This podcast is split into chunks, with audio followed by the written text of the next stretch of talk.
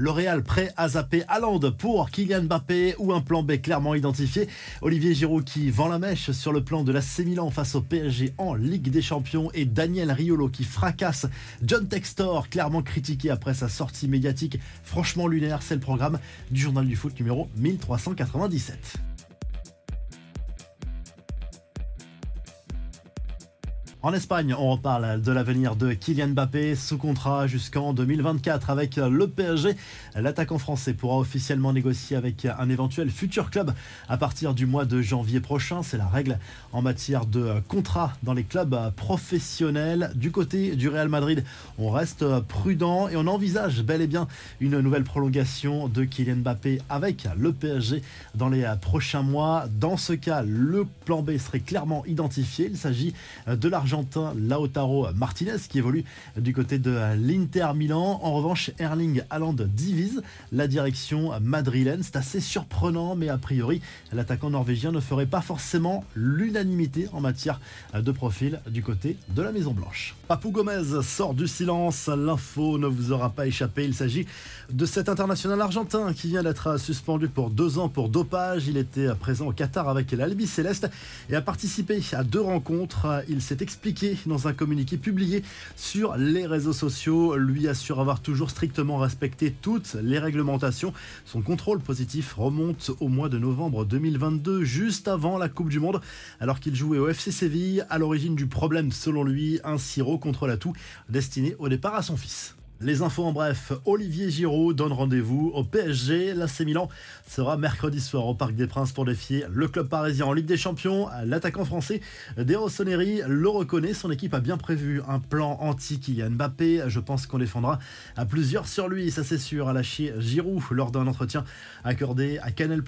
Du côté de Lyon, John Textor continue de se voiler à la face. C'est hallucinant après les défaites de l'OL face à Clermont de Buzyn. Dimanche soir en Ligue 1, le boss du club Rodanien est venu s'exprimer devant la presse, interrogé sur la possibilité de voir son équipe descendre en Ligue 2.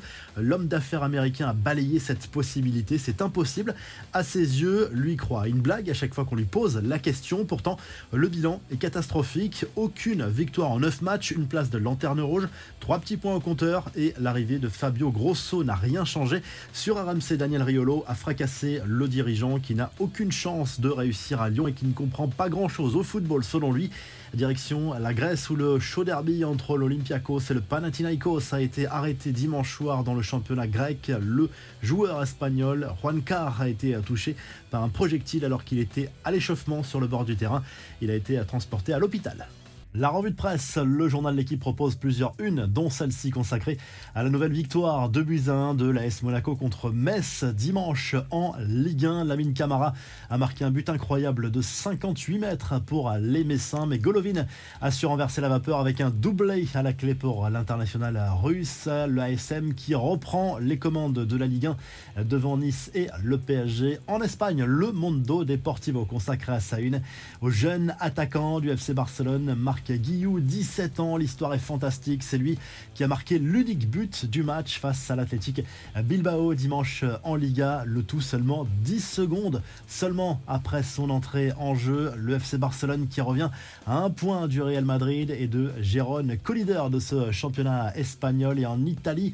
Tout au sport se penche sur le choc au sommet entre l'AC Milan et la Juve, remporté par la vieille dame 1-0. Les Turinois qui reviennent donc sur le podium et se rapproche de la tête avec euh, désormais deux points de retard sur l'Inter Milan en tête devant les Rossoneri. Si le journal du foot vous a plu, n'oubliez pas de liker et de vous abonner et on se retrouve très rapidement pour un nouveau journal du foot.